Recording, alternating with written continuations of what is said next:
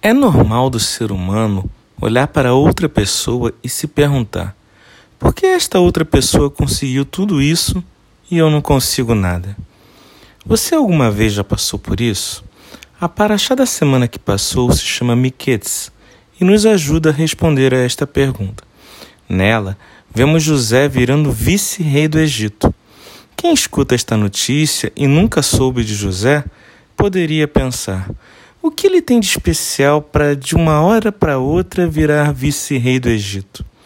Talvez quem tem esta dúvida não saiba que José foi vítima de inveja pelos próprios irmãos, que chegou a ser jogado em um poço e vendido como escravo por eles.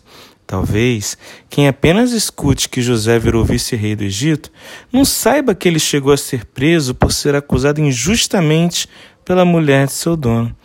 Talvez quem queira saber só por que José virou vice-rei do Egito não tem a menor curiosidade de saber que ele cumpriu muitos anos de prisão por esta acusação injusta que ele sofreu. E assim surge uma coisa muito comum nos nossos dias: a inveja. Quando você vê apenas o resultado que os outros têm, sem olhar o caminho que eles trilharam, você começa a perguntar para Deus: por que ele ou ela pode conseguir isso e eu não? Para começar a responder essa pergunta, temos que falar sobre os sonhos que o faraó teve e que estão descritos nesta peraxá. Nenhum dos conselheiros reais soube interpretar estes sonhos. Entretanto, o copeiro real se lembra que José tinha interpretado alguns sonhos dele quando ambos estavam presos e fala ao faraó que conheceu, na prisão, uma pessoa que era capaz de interpretar sonhos. O faraó chama José e logo lhe conta os seus sonhos.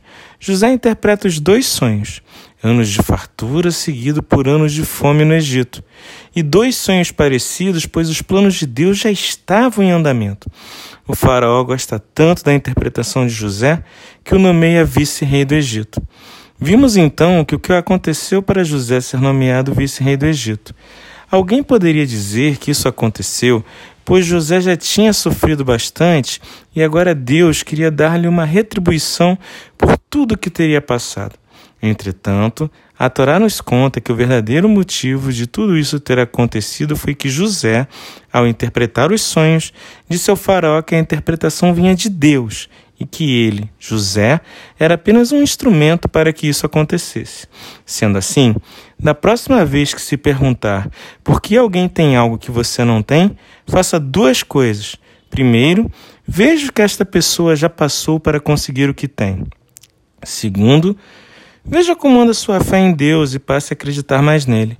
Que a inveja não chegue em você e nem em ninguém de sua família. Meu nome é Jaques e esta foi mais uma mensagem para você.